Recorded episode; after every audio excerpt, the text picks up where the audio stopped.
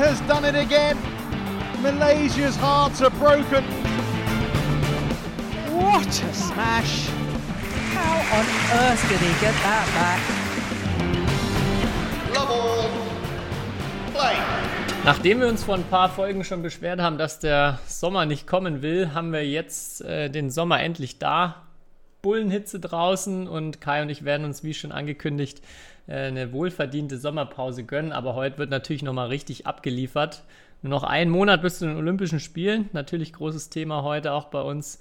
Und ja, wir haben einen, der wird näher dabei sein, als man es sich nur träumen lassen kann. Kai, ich bin ganz gespannt, was du so jetzt von deiner kommenden Olympia-Vorbereitung berichtest heute. Äh, ja, ich grüße dich. Ähm, aber ich frage mich, in welchem, in welchem Sommer du lebst, aber bei mir zu Hause ist es sehr schlechtes Wetter. Oh, okay.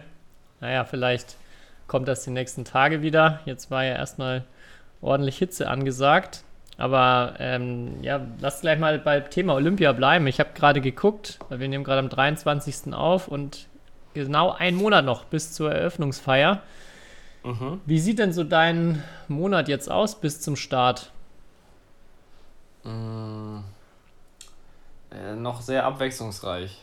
Mm, verschiedene Termine natürlich. Also es ist sehr interessant, wie viele Termine man durch so durch äh, Olympia irgendwie entstehen, sei es irgendwie Medientermine oder organisatorisch, sehr viele, sehr viele Dinge, die es da zu besprechen gibt. Ähm, ansonsten noch ein paar Wochen ziemlich hartes Training, davon kann man ausgehen.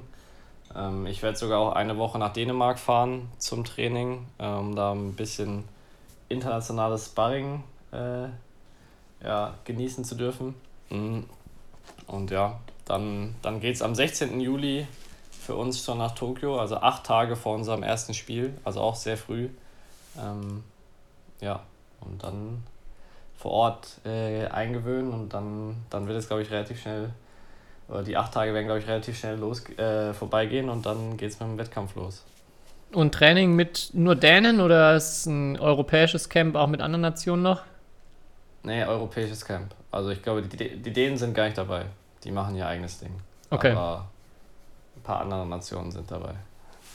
Ja, cool. Ja. Und weißt du auch, wann genau die Auslosung rauskommen wird? Das ist ja auch noch eine große Frage.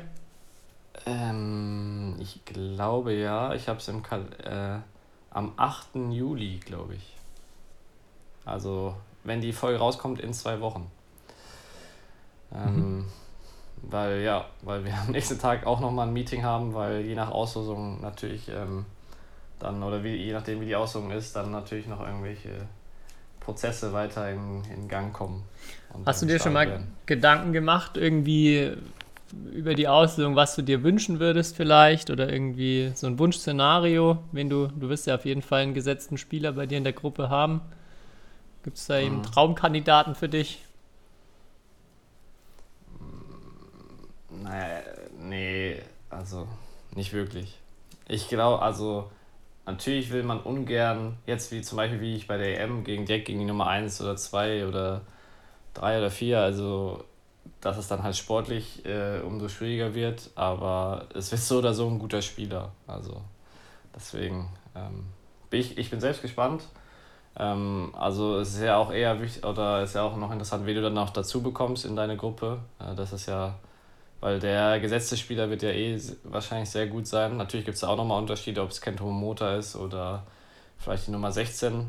Ähm, aber ja, aber ich bin auf jeden Fall auch sehr gespannt, weil natürlich kann das viel, viel beeinflussen und dieses Event gibt es nur vielleicht einmal alle vier Jahre oder vielleicht nur einmal in der Karriere und dann ist natürlich eine Auslosung ähm, natürlich irgendwie besonders wichtig bei sowas. Sind genau 16 Leute gesetzt? Das weiß ich gar nicht. Ehrlich gesagt. Gerade mal geguckt habe, ich bin mir auch nicht mehr sicher, ich glaube, aber es sind, ich kann mir vorstellen, 16 Gruppen, oder? Mit. Ja, es muss eigentlich 16 Gruppen geben. Ja. Und dann der, nur der Sieger kommt weiter ins Achtelfinale. Ja. Ich habe mal geguckt, ich glaube, wenn ich es richtig geschaut habe, wäre zum Beispiel die Nummer 16 äh, Brice Leverde.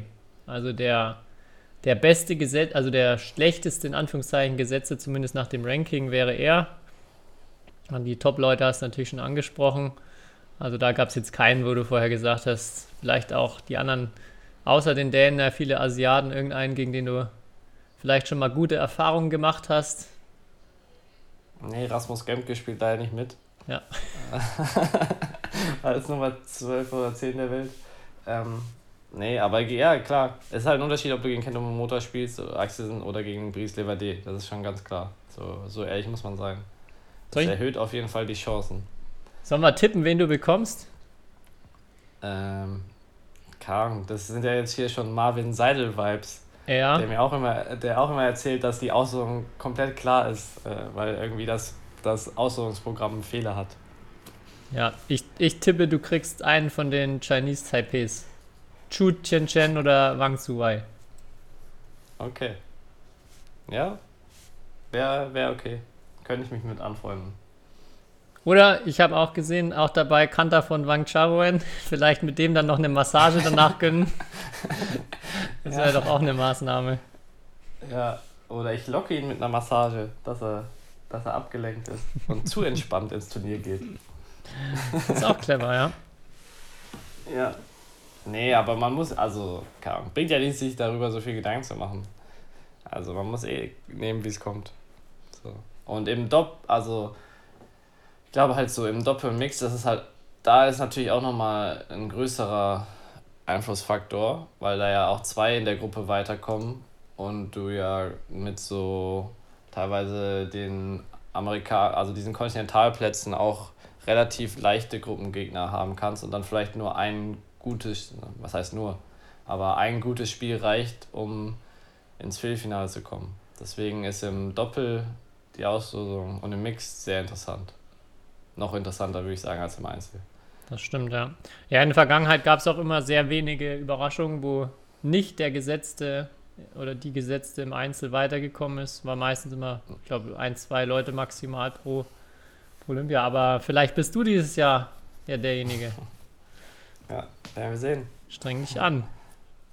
Ja. Aktuell fühle ich mich auf jeden Fall nicht, noch nicht in Topform, aber es liegt an meiner, an meiner zweiten Impfung, die ich gestern bekommen habe. Deswegen, ich hoffe, ich, ich, ich habe heute en genug Energie für diese letzte Sommerfolge. Ja, ich habe ja vorhin äh, zum Start dir schon mal ein bisschen Motivationsmusik vorgespielt, damit du jetzt hier auch nochmal die letzte Folge vor der Pause durchstehst. Ja, wir, wir haben gesagt, wir melden uns natürlich dann vor Olympia pünktlich nochmal mit der, mit der nächsten Folge vor Turnierstart, wenn du dann schon in Tokio bist. Und dann kannst du ja direkt aus erster Hand mal berichten, wie es aussieht. Dann haben wir auch die Auslosung fürs Turnier.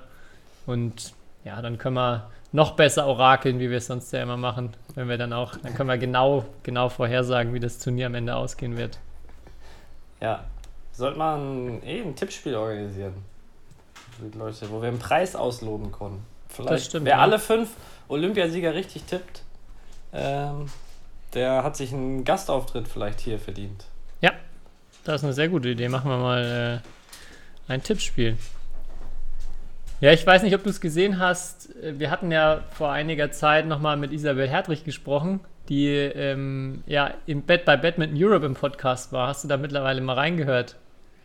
Nein, Sie, tut mir leid. sie hatte uns das ja, ähm, ja, was heißt empfohlen? Sie hatte gesagt, wir sollen mal reinhören, weil sie eine ja, sehr überraschende Frage gestellt bekommen hat, mit der sie etwas überfordert war. Und ähm, ja, sie hat nicht, nicht zu viel versprochen. Das ist wirklich extrem, extrem lustig. Vielleicht als Hintergrund, das war während der äh, Europameisterschaften, ähm, wurde sie dort interviewt. Was ich auch ein bisschen seltsam finde, dass sie diese Folge oder generell die Folgen dann erst Monate später veröffentlichen. Und dort in der Folge wird dann halt Mhm. auch über die EM geredet, die da gerade erst angefangen hat. Und dann ja, kommt es zwei Monate später mit ähm, ja, nach dem Turnier erst raus. Aber es sind auch äh, super spannende Dinge dabei, auch für Isabel, wie es jetzt so dann mit Olympia und eventuell nach Olympia weitergeht. Aber unter anderem kriegt sie ja auch die Frage, von der sie uns berichtet hat, warum sie denn so bossy auf dem Feld ist. und ähm, sie, sie mit der Frage und auch mit diesem, mit diesem Attribut, was ihr dazu geordnet wird, nicht so viel anfangen kann. Ähm, ja, kann ich wirklich nur empfehlen, da mal reinzuhören. Extrem, extrem unterhaltsam.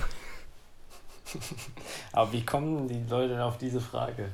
Ja, scheinbar, er, äh, der, der, der ähm, Moderator oder der Podcast-Host sagt, glaube ich, dass bei Kommentaren, bei YouTube-Videos oder so, das häufiger geschrieben wird.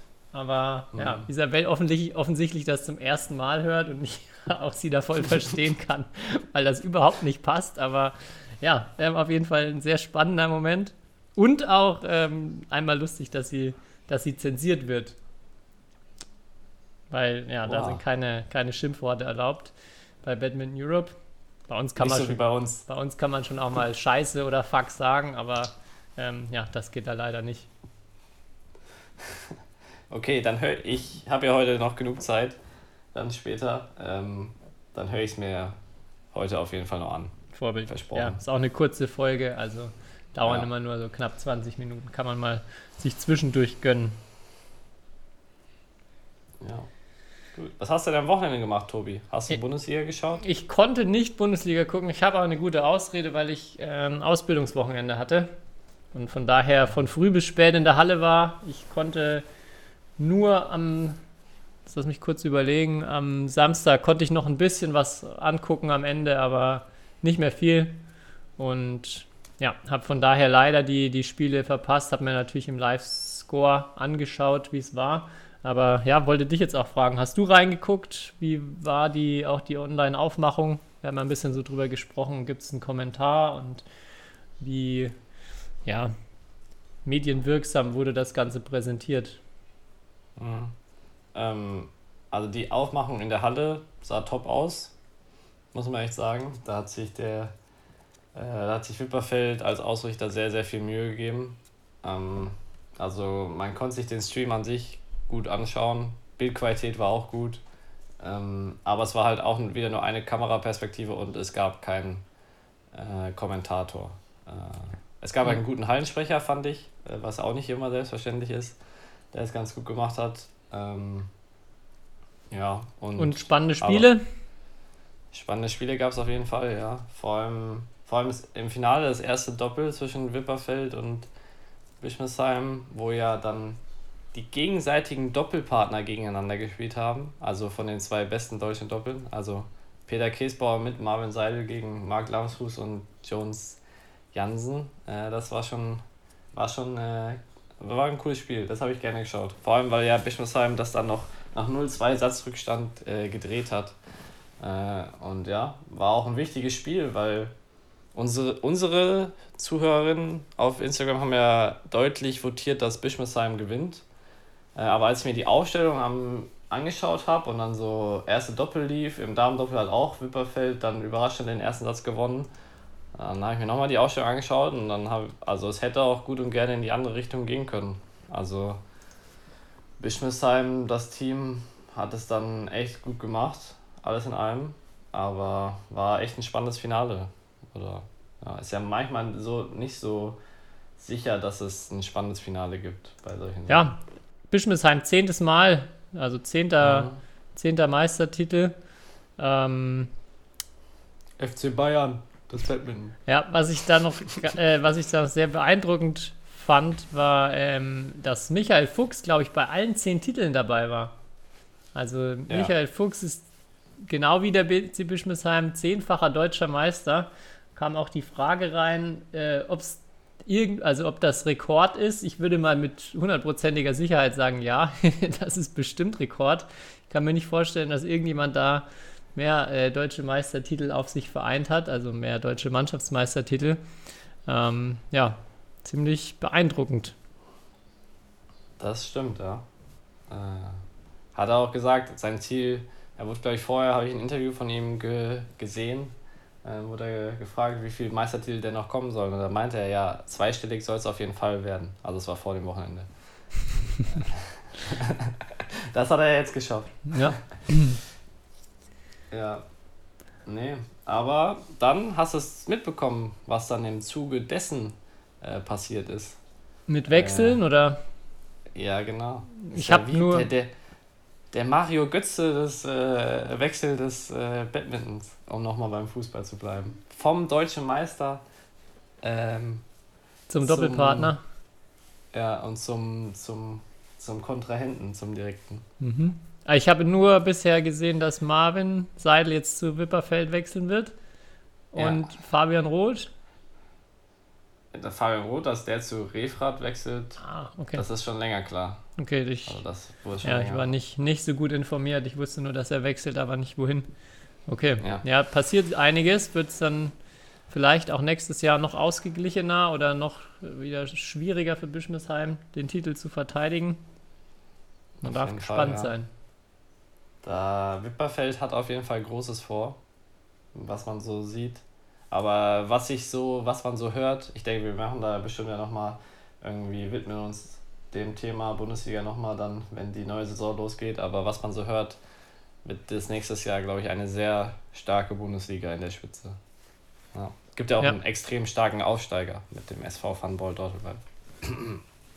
Ja, Dortelweil nicht mal eine ganze Saison gespielt und äh, ja, mit Glück dann aufgestiegen, würde ich sagen. Nicht mal, ihr musstet euch nicht mal aufs Los verlassen, wie manche andere Vereine. Nee, Ja, nur, schauen wir nur mal, wie es nächste Vitamin Saison B. wird. Genau, ja. Ob ihr das über die lange Saison durchgehalten hättet, ah, ich weiß ja nicht. Stimmt, ja, vielleicht, vielleicht wäre der Einbruch noch gekommen. Das stimmt. Aber wo wir vielleicht bei Bundesliga sind, passt noch ganz gut dazu, ähm, weil das betrifft einen anderen Bundesliga-Verein. Und zwar habe ich wurde auf jeden Fall in den Medien darüber berichtet, dass der BC Boll jetzt sein Leistungszentrum bekommt. Ähm, und da ein, glaube ich, ein sehr professionelles, für einen Badmintonverein wahrscheinlich in Deutschland ein ja, noch nie dagesehenes Projekt irgendwie äh, startet. Ähm, und ja, auf jeden Fall bin ich da gespannt, wie das am Ende aussieht und was das am Ende da für die Jugendarbeit oder für die Vereinsarbeit vom BC Boll ähm, bedeutet. Aber ist auf jeden Fall ein sehr spannendes, spannendes Projekt. Das stimmt, habe ich noch gar nicht mitbekommen. Was, sind Ja. auch mehrere Details noch, was es dann genau bedeutet? Oder? Natürlich waren, waren da mehrere Artikel mit einer Paywall. Ähm, Das heißt, ähm, aber der Sponsor ist natürlich, das ist ja, glaube ich, bekannt, dass, das, dass da gute Connections zu Haribo sind oder dadurch äh, etwas äh, ja, Kapital vorhanden ist und Unterstützung. Und ähm, ja, aber ich glaube, es soll einfach halt eine Möglichkeit geben, so wie, ich hoffe, ich sage jetzt nichts Falsches, wenn nicht, müssen wir das nach der Sommerpause berichtigen, aber dass da halt so eine Art Internat auch entsteht, dass es halt wirklich so ein professioneller äh, Stützpunkt da auch entstehen kann. So, Vereinsstützpunkt. Und ja, das ist schon Ja, für das einen wäre Verein wirklich echt- genial, wenn sowas top, passieren aber würde. Ja. Ja, der BC Boll ähm, ist ja eh einer der Vorreiter, was solche Sachen in Deutschland betrifft, allgemein. Ja, Ja, ich bin mal gespannt. Ich äh, hatte auch vor, ähm, ich hoffe, dass ich es vor den deutschen Meisterschaften auch mal schaffe, in Bonn vorbeizukommen, um auch mal ein paar Tage dort mitzutrainieren, auch als für mich als Vorbereitung. Und äh, ja, bin da, wie gesagt, sehr gespannt, auch wie das, wie das vor Ort da aussieht, wie die, ähm, wie das Training dort so abläuft. Ich habe auch das Gefühl, ein cooler, cooler Weg, dem sich hoffentlich noch ein paar andere Standorte anschließen können in der Zukunft. Haben wir ja schon häufiger drüber gesprochen. ja, Ja, lass uns zum Batman-Alphabet mal kommen. Wir haben ja heute den Buchstaben K und dank letzter Folge äh, muss ich mich da jetzt gar nicht mehr groß, muss ich mir gar nicht mehr groß Gedanken machen, denn wir haben ja die Badminton-Fachbegriffe auf captainracket.de und auch bei K ist da natürlich was mit im Petto und zwar der Killshot. Und ich kann ja einfach nur die Oh. Erklärung, die Erklärung vorlesen. Schneller vertikaler Shot, der nicht angenommen werden kann. Ein sogenannter Put-Away. was? Put away? Put-Away. Ah, put away. Ah, okay. Put-Away, ja. Also ich zu dieser Seite nochmal vielleicht, es sind natürlich viele englische Begriffe drau äh, dabei und ich habe dann auch nochmal recherchiert, also die, diese Begrenzungslinien, von denen gesprochen wird, die heißen im Englischen, werden wirklich Ellie genannt, wobei ich habe sehr viel geguckt nach dem Carry oder dem Sling oder dem Throw, aber das scheint mir wirklich so, als ob sich der, derjenige da sehr viel aus den Fingern gesaugt hat und das nicht einfach nur äh, vom Englischen ins Deutsche übersetzt wurde, der Text und die englischen Begriffe übernommen wurden. Also ja, der Carry nach wie vor einer meiner großen, großen Favoriten. Ähm, Der ist einfach richtig gut. Nee, ich habe natürlich was vorbereitet mit dem Buchstaben K. So einfach habe ich es mir nicht gemacht. Und ich habe zwei Begriffe ausgewählt, die, äh, denke ich mal, naheliegend sind, die bestimmt auch viele ähm, Zuhörer und Zuhörerinnen eingesendet haben. Zum einen mal Thema Krafttraining, über das wir schon häufiger gesprochen haben und über das man sicher 20 Folgen komplett füllen könnte. Aber vielleicht einfach einmal als, ja, als kleiner Input für die, die da nicht so viel Erfahrung haben bezüglich Krafttraining und so ähm, ja, Trainingswissenschaften in dem Hintergrund. Zwei Zahlen, die, glaube ich, sehr gut sind, wenn man sie sich merkt, wenn es um Krafttraining geht, und zwar die 6 und die 12. Weil das so die, die Grenzen sind oder gute Grenzen sind, um so verschiedene Krafttrainingsbereiche abzustecken. Wenn ich von der Übung mehr als zwölf Wiederholungen mache, dann redet, also ist man meistens im Bereich der Kraftausdauer. Wenn man zwischen sechs und zwölf äh, Wiederholungen sich bewegt, dann hat man vor allem Hypertrophietraining, also Training, bei dem das Muskel, äh, bei dem Muskel dicken Wachstum ähm, ja, als Anpassungserscheinung haben. Also das, was man viel im, bei den Pumpern im Fitnessstudio sehen wird, immer im Bereich 6 bis 12 Wiederholungen. Und unter 6 Wiederholungen oder 6 und weniger ist man im Maximalkraft- oder im Powerbereich. Ganz wichtig noch, das äh, vielleicht als Hinweis, es hängt natürlich auch davon ab, wie die Wiederholungen ausgeführt werden. Also wenn ich jetzt zum Beispiel ähm, ja, zwölf ganz schnelle, ex explosive Wiederholungen mache, dann bin ich noch nicht so im Kraftausdauerbereich. Ähm, und auch wenn ich jetzt zehn Wiederholungen mache, ähm, die aber mich gar nicht auspowern, also dass der Muskel gar nicht leer wird dadurch, dann wird auch nicht wirklich Hypertrophie stattfinden. Also diese Bereiche gelten dann immer, wenn man es mit dieser Wiederholungszahl auch wirklich in den Bereich der Ausbelastung schafft.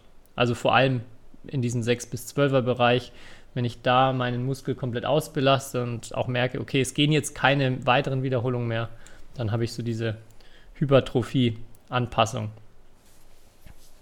Und vielleicht noch als Ergänzung, bei weniger als sechs Wiederholungen, das ist, glaube ich, der spannendste Bereich für Badminton oder für vor allem im Leistungssport Badminton, wenn man schneller werden will. Ähm, ja, wenn man es schafft, die Maximalkraft zu steigern und die Power. Bei Maximalkraft geht es vor allem darum, dass man äh, es schafft, noch mehr Muskelfasern zu aktivieren, weil wir die Muskeln, die wir haben, häufig nicht in, ja, in idealer Art und Weise nutzen können und nicht perfekt ansteuern können und mit viel Gewicht und wenig Wiederholungen ähm, ja, lernt der Körper vor allem die Muskelfasern möglichst gut anzusteuern, auch möglichst schnell anzusteuern.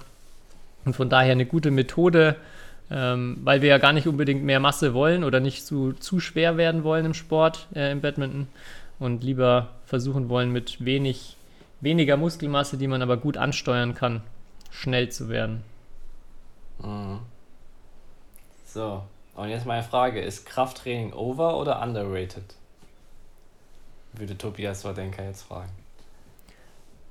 Im Badminton. Oh, das ist eine, das ist eine gute Frage. Ich kann mal, ich kann mal ja wie Kai Schäfer antworten. Das kommt jetzt ganz drauf an, aus welcher Sicht man es sieht. Ich würde, ich würde auf jeden Fall sagen underrated, weil Underrated?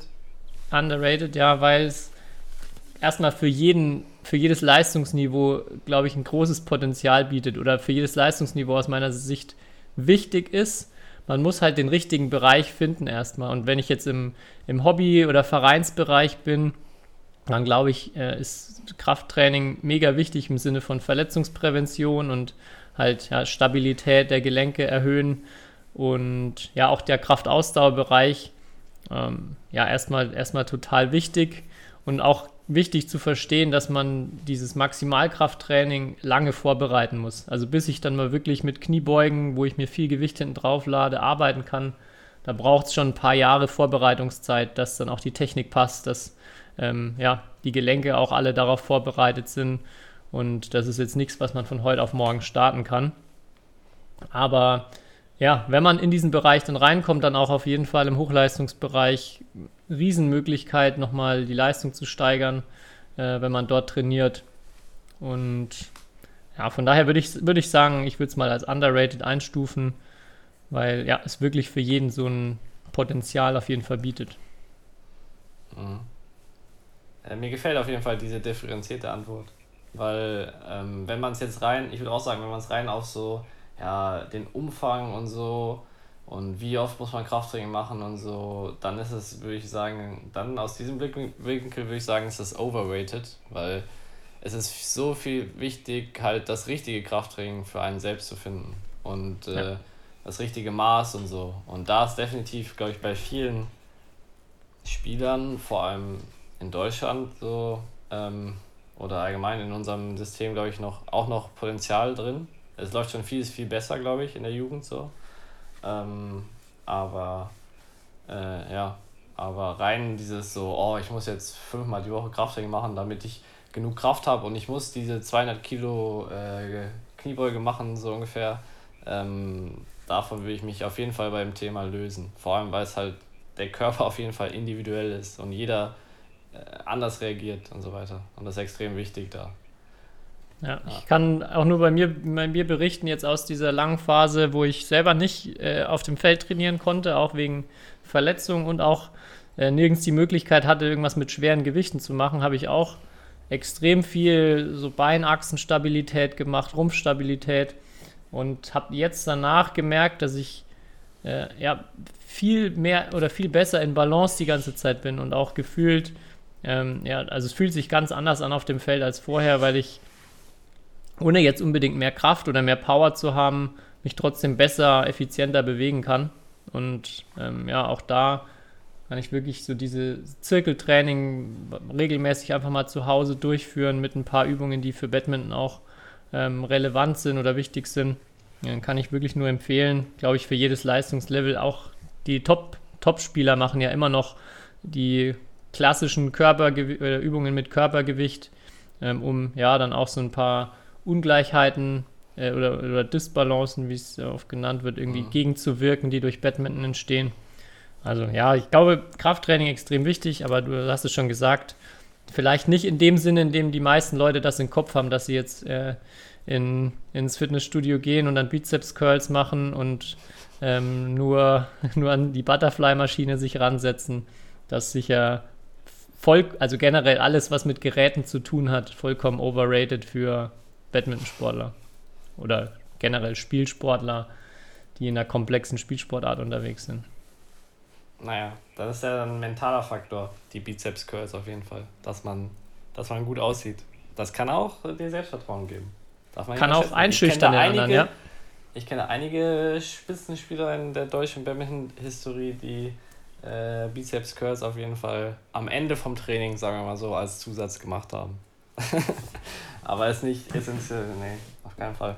Und wie du richtig sagst, mein Krafttrainer würde sagen, es kommt auf, es, äh, die Kekse, die kleinen Kekse sind entscheidend. Also so Dinge mit kleinem Gewicht, kleine Steigerungen und so diese Stabilitätsübungen, ähm, die nennt er immer kleine Kekse.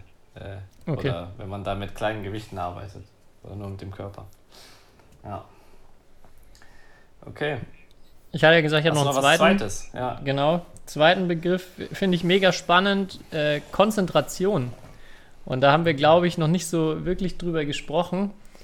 Aber aus meiner Sicht deshalb so interessant, wenn man sich überlegt oder wenn man einfach mal probiert, wie lange man sich wirklich bewusst konzentrieren kann auf irgendwas. Also dieses Beispiel, man soll sich einfach mal einen Gegenstand im Raum raussuchen und den mal fokussieren und sich mal ganz bewusst nur darauf konzentrieren, ohne dass die Gedanken irgendwie abschweifen und dass man sich nur auf diesen einen äh, Gegenstand fokussiert.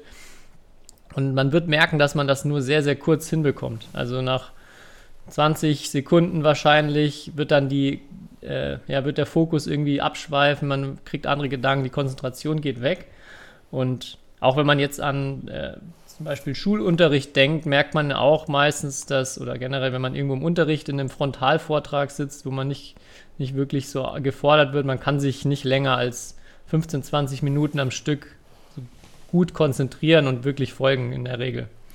Und wenn man jetzt an Badminton denkt, kennen ja sicher viele Spieler, dass man so ein Auf und Ab auch hat, dass man eine Phase hat, wo man sehr gut spielt und dann wieder auf einmal völlig den Faden verliert.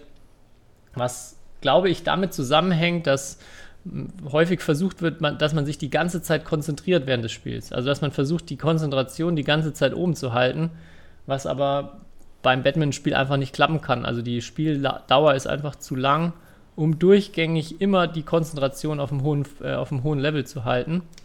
Und ja, deshalb gibt es da viel, vor allem auch aus dem Tennis, äh, gibt es ein bisschen mehr, auch mit so Strategien, wie, was mache ich zwischen den Ballwechseln. Und dass ich es dann eben da bewusst schaffe, ähm, auch mal mir eine Pause zu erlauben oder zu, zu quasi zu genehmigen, jetzt brauche ich mal keinen Fokus und keine Konzentration für ein paar Sekunden. Und einfach mal irgendein Ritual einbauen, was mir hilft, dabei abzuschalten und mal kurz nichts im Idealfall im Kopf zu haben und so einen kurzen Moment der Ruhe zu haben, um dann wieder, wenn der nächste Ballwechsel ansteht, die Konzentration wieder aufzubauen. Ich glaube, wenn man das schafft, ist wirklich äh, so der Schlüssel dazu, viel konstanter im Spiel zu werden und nicht mehr dieses riesige Auf und Ab ähm, zu bekommen. Wenn ich es ganz gezielt schaffe, mir da ein Ritual zuzulegen oder eine, eine bestimmte Struktur im Spiel zwischen den Ballwechseln, ja, ganz häufig ist Atmung halt so ein Ding, weil das dabei hilft, auch ähm, ja, herunterzufahren und kurz mal emotional abzuschalten, um dann wieder eben in den Momenten des Ballwechsels möglichst voll da zu sein.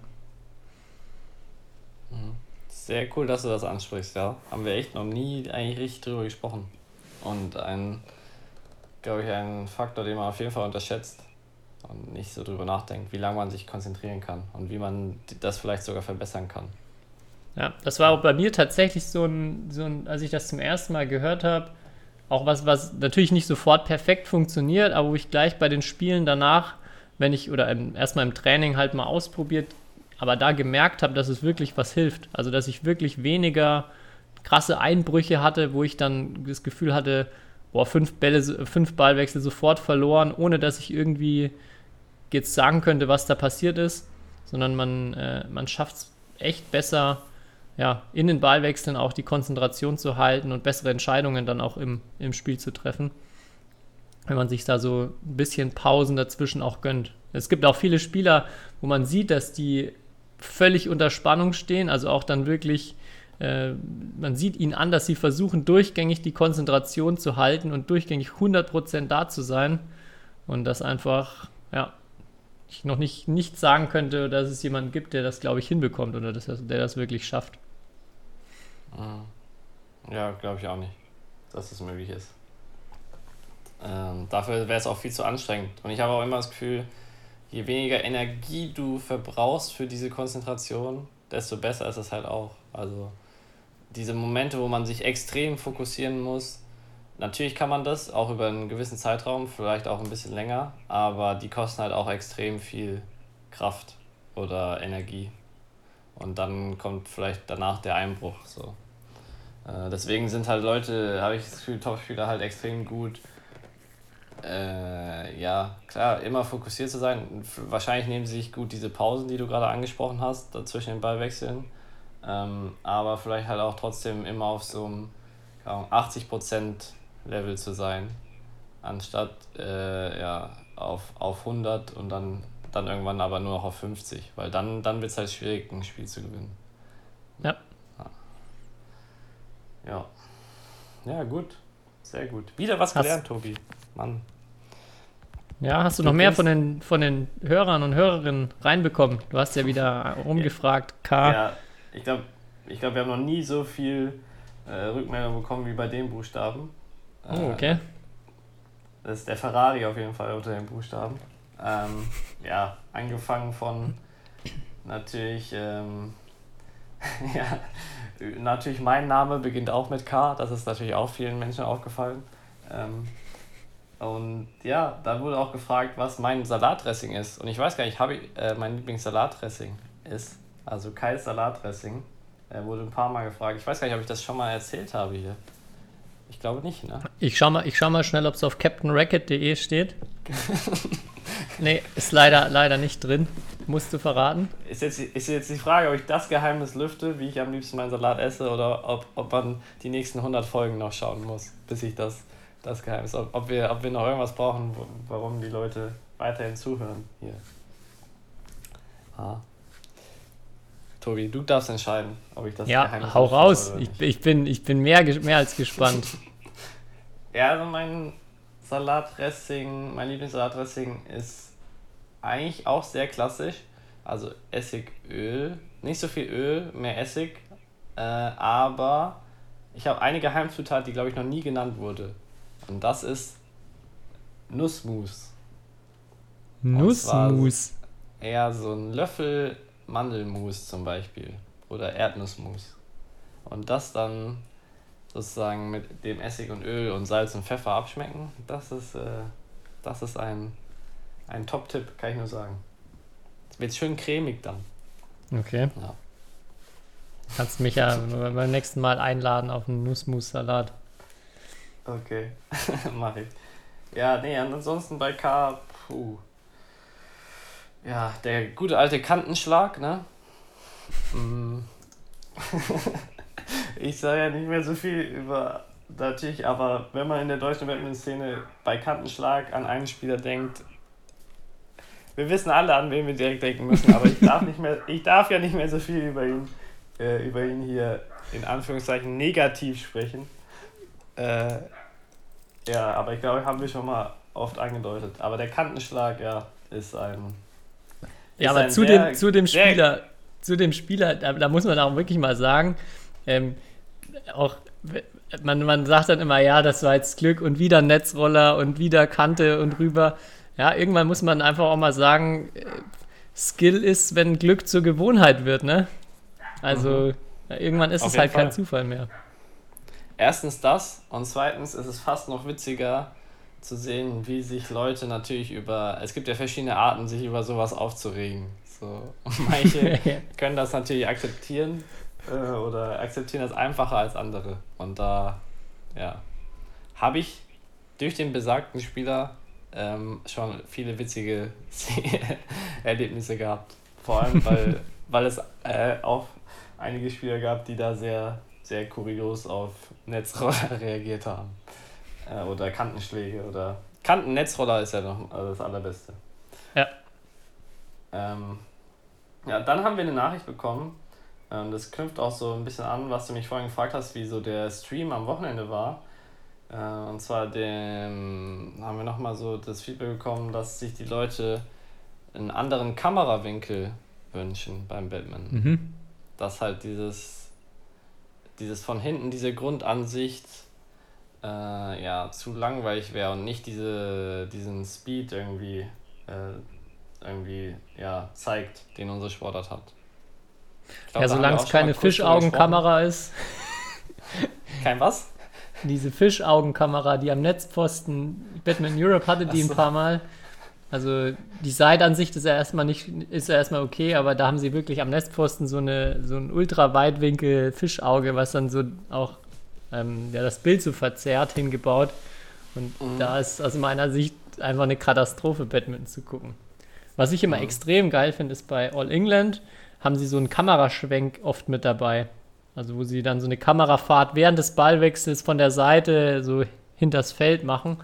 Und das, gut, das ist jetzt natürlich für einen Stream so nicht realisierbar, aber das finde ich immer extrem cool. Mhm. Ja. Ähm, ja, stimmt. Oder von oben. Ich finde von oben teilweise auch sieht es sehr interessant aus. Ja. Also das hatte, ich glaube, es war auch mal bei irgendeinem, ich weiß gar nicht, oder bei irgendeinem Turnier, da hatten sie auf jeden Fall eine Kamera oben, dass man das ganze Feld und dann haben die manchmal so umgeschaltet. Das war, sah auch sehr spannend aus. Auf jeden Fall, natürlich Abwechslung hilft da immer, ne? Das von oben wird sich halt dann auch richtig gut eignen, um mal sowas zu analysieren und mal Situationen Ja. ein bisschen zu erklären, ne? Weil Ja, häufig von der hinteren Ansicht erkennt man halt gar nicht so, wo viel Platz jetzt am Feld ist, wie der Spieler jetzt wirklich gerade steht. Das ist von Mhm. oben echt gut, ja. So wie beim Fußball, wo sie jetzt immer diese, wo der Experte immer, äh, die Experten laufen da ja teilweise dann durchs Fußballfeld so selbst und durch diese, so, könnte es so 3D anhalten so. Äh, Ja. Sowas wäre natürlich für Batman extrem cool. Ja. Dauert vielleicht noch ein bisschen, aber kommt bestimmt irgendwann. Ähm, ja, dann ansonsten, ähm, klar, so Klassiker wie Kreuzbandriss, Krämpfe, Koordination, Kondition, Kraft, Ausdauer, darüber hast du ja eben schon ein bisschen gesprochen. Äh, das gute alte Kaiserfeld wurde genannt. Und da Mhm. wollte ich dich fragen, ähm, startest du gern auf dem Kaiserfeld oder bist du jemand, der sich gerne hocharbeitet? Beziehungsweise, wenn du als Trainer bist, und ich meine, der Trainer kann ja, manchmal sind die Leute ja auf dem Feld und dann sagt er, ja, wir machen jetzt Kaiserspiel und lässt du dann wenn du siehst, der beste Spieler ist vielleicht auf der einen Seite, lässt du den oben starten oder lässt du den sich hocharbeiten? Ich mache das eigentlich immer im Wechsel. Also Okay. ich habe da kein festes Muster. Habe ich mir auch schon mal überlegt, was mehr Sinn macht und bin zu dem Entschluss gekommen, dass ich keine Meinung dazu habe und von daher immer komplett zufällig auswählen. Wenn ich selber mitspiele, dann starte ich immer so, dass ich auf dem Kaiserfeld stehe. Ja, habe ich mir gedacht. Nichts anderes erwartet. Ähm, ja, okay. Ja, ansonsten äh, noch halt zwei Dinge, die auch so, ja, das vielleicht, was wir auch ein bisschen bei Batman Earth, wo wir nach Lösungen schauen, äh, ähm, ist halt der Kork vom Ball und halt was passiert mit kaputten Schlägern. Weil das zwei Dinge sind, die, glaube ich, noch sehr ausbaufähig sind. Ich weiß nicht, was machst du, falls einer deiner hochqualitativen Schläger mal kaputt geht, durch was auch immer? Ähm, was Ich machst schick du mit die immer ein. Schläger? Du Ich schickst schicke sie die mal ein. Ich weiß keine Ahnung, was dann am Ende mit den Schlägern passiert, aber also ich schmeiß die nicht, nicht irgendwo weg. Mhm. Weil ich habe, ja, ich muss sie aktuell, oder ich habe noch ein paar alte Schläger, die auch so durchgaben. Du kennst ja, wenn man das die ein paar Jahre sehr hart bespannt, dann können die auch mal beim Bespannen brechen oder anbrechen oder so. Da habe ich noch ein paar Exemplare und ich weiß nicht, was ich damit ehrlich gesagt machen soll, aktuell. Äh, Ja, und das. Hm. Hast also du zumindest noch ein paar Schlägerhüllen gehabt, in die du sie packen kannst? Eine, eine was? Hast du zum Glück, hast du zumindest noch ein paar Schlägerhüllen gehabt, in die du sie packen kannst? Schlägerhüllen habe ich. Also da sollen sich eh die Leute bei mir melden. Ich habe so viel Schlägerhüllen, die können. die, die, die unterschreibe ich auch hundertmal, falls ihr wollt, äh, um die loszuwerden. Ähm, ja. Nee. Und halt auch der Kork, weil Kork ja ein extrem wichtiger Rohstoff ist. Und von so einem Ball. Und wenn ja, wenn ja Bälle weggeschmissen werden, ja, nicht so einfach diesen Kork äh, wieder zu verwenden. Oder weil er ja auch äh, meistens äh, lackiert ist oder so. Und das zu lösen extrem aufwendig und da gibt es auch noch nicht so eine richtige Lösung. Deswegen, äh, ja, zwei, zwei interessante Punkte, wenn man jetzt so den Umweltaspekt da noch betrachtet. Und falls da irgendjemand Lösungen hat, ähm, immer an, an mich äh, bitte wenden, weil mich das sehr interessiert. Ja. Hashtag Nachhaltigkeit. Ja. So viel dazu, zu K. Ja, sehr gut. Dann merken wir uns, für Olympia geht es dann mit L weiter. Ich habe noch Ja, das merken hab- wir uns natürlich, ja. Auf jeden Fall. Ich habe äh, noch einen. Ich habe keinen underrated, overrated, sondern einfach noch eine Frage, die ich mir schon vor längerem aufgeschrieben habe, die ich in den letzten Folgen aber nie untergebracht habe. Ähm, mit Verlängerung oder ohne? Und zwar, wenn man irgendwie, jetzt im Training ist ja häufiger mal, dass man irgendwie sagt, man spielt ein Spiel bis sieben, dann steht sechs beide und dann kommt, taucht immer die Frage auf, mit Verlängerung oder ohne? Und ist, ist Kai Schäfer jemand, der dann die Verlängerung sucht? Oder ist er jemand, der lieber ohne Verlängerung spielt, den entscheidenden Ballwechsel? Also im Wettkampf würde ich immer, oder glaube ich, wäre ich so ein Typ, da würde ich die Verlängerung bevorzugen. Aber im Training nehme ich, nehme ich mittlerweile immer gern den entscheidenden Punkt. Einfach um noch mehr Drucksituationen zu erzeugen. Vor allem, wenn ich aufschlage. Weil ich weiß, oder was heißt ich weiß, aber für mich ist das so abgespeichert, vielleicht habe ich dann nicht die größten Gewinnchancen so, ähm, wenn ich selber aufschlage vor allem. Ähm, aber ähm, ja, um mich einfach dieser Si- Situation auszusetzen. Äh, ja, in, in, unter der, sagen wir mal, Drucksituation äh, einen guten Ballwechsel zu spielen. Ja.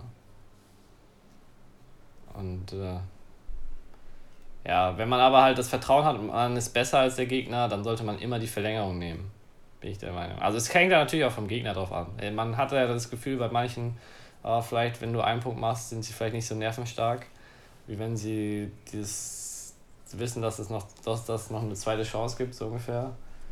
Ähm, ja, aber andererseits, wenn man, ich würde immer sagen, wenn man, wenn man denkt, man ist besser als der Gegner oder das Gefühl hat, man ist gerade in einer besseren Phase, dann immer die zwei Punkte nehmen.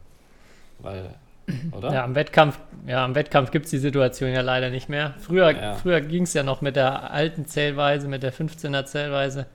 Hatten Ja. wir ja schon mal drüber gesprochen, dass man bei, bei 14 beide und auch bei 13 beide seltsamerweise die Möglichkeit hatte, ob man Verlängerung will oder nicht. Ähm, ja, aber im Wettkampf stimme ich dir, also bei mir genau oder ähnlich. Ich habe ich hab früher eigentlich immer verlängert und jetzt mittlerweile, ähm, ja, zum einen, um so diese Drucksituation ein bisschen zu suchen, aber ich mittlerweile, finde ich, genieße ich diese Situation auch. Also ich, Mhm. ich fühle mich da mittlerweile ähm, ja, nicht in dem Sinne wohl, dass ich weiß, jetzt spiele ich auf jeden Fall den, den besten Ballwechsel oder jetzt bin ich auf jeden Fall viel besser als der andere. Aber mit dem Gedanken, das sind ja eigentlich die, die coolsten Momente im Sport, die einem so einen Adrenalinkick geben. Also diese, ähm, es ist ja auch oft beim Mentaltraining so, dass man, wie man diese Aufregung, wie man die halt auslegt, ob man die Aufregung kann man ja sowohl negativ als auch positiv irgendwie wie deuten. Und ja, aufgeregt sein, ja, ist ja zum Beispiel auch, ja, wie gesagt, kann, kann was mega Positives sein, worauf man sich, wenn irgendwas ist, worauf man sich richtig freut. Und ähm, ich, hat, ich weiß nicht, ob ich das schon mal erzählt habe, das war für mich auch ein cooler, äh, ein cooler Satz, der mir richtig im Kopf geblieben ist von einem, unserem ehemaligen Athletiktrainer, der aus einer ganz anderen Sportart kommt und der dann halt Badminton zugeguckt hat, auch ein, Tin- ein Turnier halt mal beobachtet hat und ähm, sich so ein bisschen in die Sportart einzufinden. Und dann waren halt so ein paar Spiele, die er zugeguckt hat, wo immer Verlängerung war und dann halt ganz knapp am Ende wurde. Und dann, dann hat er, wir haben es gemeinsam geguckt und dann meinte er so, ja, das ist ja mega cool, das ist ja super in eurer Sportart mit diesen knappen Situationen. Und dann, dann habe ich so ihn angeguckt, so, wie, wie, wieso, wie meinst du das so? Ja, ja, andere Leute, die bezahlen Geld für, für Bungee-Jumping oder so, um halt so einen Adrenalinkick zu bekommen. Und wenn es bei euch ein wichtiges Turnier ist, dann kriegt ihr das hier immer umsonst quasi. Und hat so den ganz, und da war, hat- hatte ich noch diese Einstellung oder da war ich noch viel ängstlicher in so Situationen und hatte immer so diese, dieses Bild, oh Gott, jetzt knappe Situation, jetzt, äh, ich bin nervös, ich bin aufgeregt, jetzt kann ich was verlieren. Und das fand ich eine richtig coole, coole Sichtweise auf diese Dinge und auf knappe Situationen, die ich mir seitdem versucht habe, so viel wie möglich zu Herzen zu nehmen. Mhm. Ja, stimmt schon. Es sind ja auch die, Sa- die Situationen, wo dann auch irgendwie merkst du richtig, wenn da irgendwie irgendwo eine Verlängerung ist auf irgendeinem Spielfeld, dass dann da die Aufmerksamkeit ist von der ganzen Halle irgendwie. Weil das die besonderen, da ist die Intensität einfach irgendwie nochmal höher. So, und das ist schon irgendwie cool, ja. Deswegen ist das schon, also wirklich die Regel jetzt nicht unbedingt abschaffen, dass man da auch den entscheidenden Punkt bei 20 beide wählen könnte. Also. Vielleicht ist 29 beide ein bisschen lang, so. Also vielleicht könnte man den entscheidenden Punkt dann halt vielleicht ein bisschen früher ähm, machen, aber ja. Weil halt acht Punkte nochmal ist ja ein sehr großer, Passiert halt Anteil. fast nie, ja. ja, genau. Ja, ich fand auch den, äh, wir hatten ja dann den Vergleich dann auch, dass bei der ersten Testphase von der Elfer-Zählweise gab es ja gar keine Verlängerung. Da war bei 10 beide immer sofort entscheidender Punkt. Und das fand ich eigentlich nicht so cool. Also auch als Zuschauer irgendwie so ein bisschen Verlängerung hat auf jeden Fall was. Aber so wie es in der Bundesliga ist und so wie es auch ja eigentlich geplant war und mit einer Stimme dann abgelehnt wurde, dass man bis 15, also bei 14 beide dann den entscheidenden Ballwechsel spielt. Das passiert ja dann auch wirklich noch recht regelmäßig oder, ähm, oder häufiger mal. Das fand ich eigentlich echt super von dem, von dem Mix, da wo, wo ich sage, man hat noch die Verlängerung gehabt und die spitzt sich dann am Ende mit so einem Ballwechsel zu. Äh, mein, für mein Gefühl war das echt eine super Lösung. Mhm. Ja, stimme ich dir absolut zu. Also definitiv. Jo, Tobi, ich muss langsam los. Es tut mir leid. Ja. Ich muss langsam in die Sommerpause.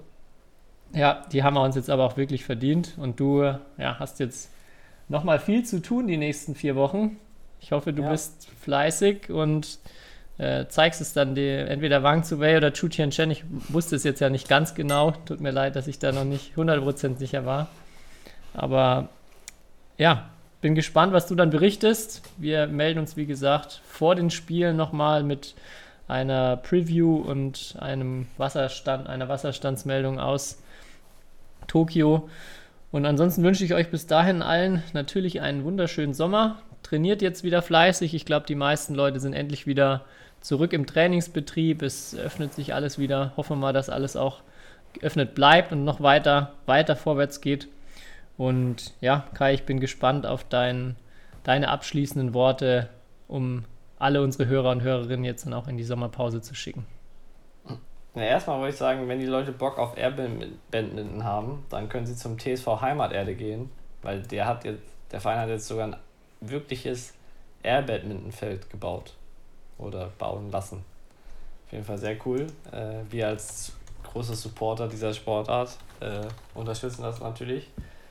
Mm, und ansonsten bleibt mir nur eigentlich noch der Hinweis, dass äh, ihr vielleicht mal alle bei Batman Earth auf Instagram oder Facebook äh, vorbeischauen könnt in den nächsten Wochen, weil da wird es im Zuge von Olympia vielleicht die eine oder andere Verlosung geben für einen guten Zweck, wo man was Cooles gewinnen kann, ähm, gegen eine kleine eine Spende.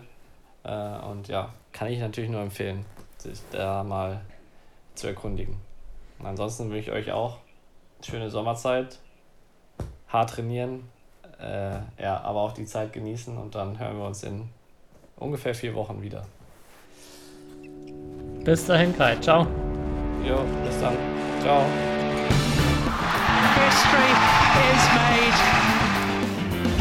Lin Dan has done it again. Malaysia's hearts are broken. What a smash! How on earth did he get that back?